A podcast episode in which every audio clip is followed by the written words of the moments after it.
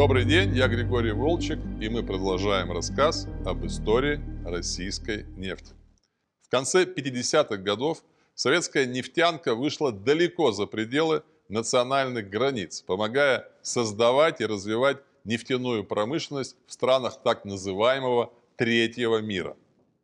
Основной формой участия советских нефтяников в развитии ТЭК развивающихся стран было выполнение работ на условиях генерального подряда.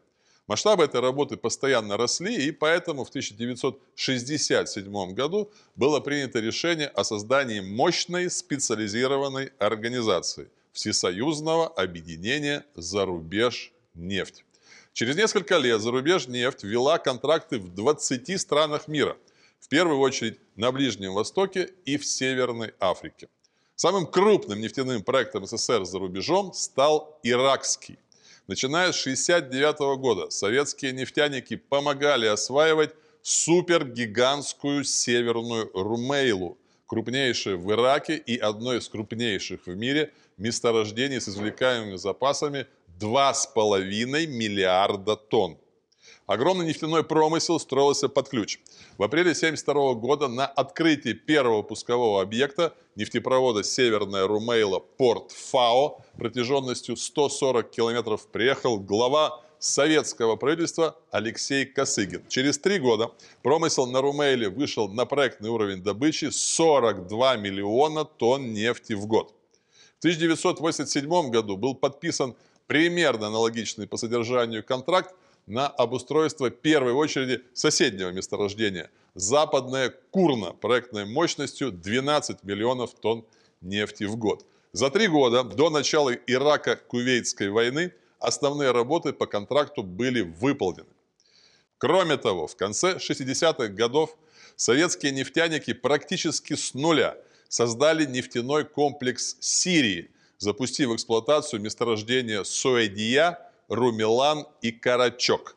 Конечно, масштабы здесь далеко не иракские. Совокупный уровень добычи на этих промыслах составил 3 миллиона тонн нефти в год, но это значительный показатель. А вот в Алжире зарубеж нефти снова пришлось работать с гигантским месторождением Хасси Мессауд с запасами 2,5 миллиарда тонн нефти и годовой добычей около 30 миллионов тонн. В 1969 году зарубеж нефть по заказу алжирской государственной компании «Соннатрак» подготовила технологическую схему разработки этого месторождения. Интересно, что предложенная схема была не только эффективной, но и универсальной. В дальнейшем она применялась на промыслах Западной Сибири, где использовалась технология газлифта. Отличные результаты показали советские нефтяники и в соседней Ливии, где в конце 70-х годов выиграли контракт на бурение на участке Сарир. Более того, там случилась профессиональная сенсация. Советские специалисты заняли в Ливии первое место среди иностранных и национальных компаний по коммерческой скорости бурения.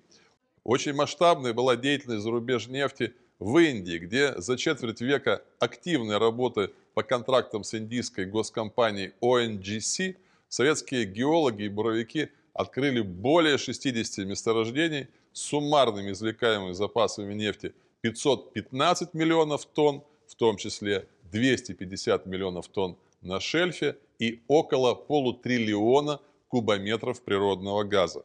Более трети этих месторождений, также силами советских специалистов, были введены в промышленную эксплуатацию.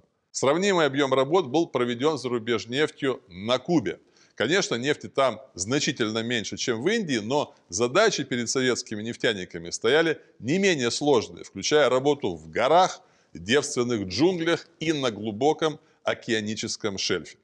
Кроме того, советские специалисты под ключ построили два крупных кубинских нефтеперерабатывающих заводов в Гаване, столице страны, и Сьен-Фуэгасе. Увы, большинство из вышеперечисленных проектов до сегодняшнего дня не дожили. Счастливое исключение проект Вьетсов Петра – это совместное предприятие зарубеж нефти и вьетнамской госкомпании «Петро Вьетнам» в настоящее время добывает на шельфе Южно-Китайского моря, недалеко от города Вунгтау, более 3 миллионов тонн нефти в год. Перечисление долевой прибыли в ЕСОВ Петро в российский бюджет делает зарубежнефть наиболее доходным государственным предприятием России.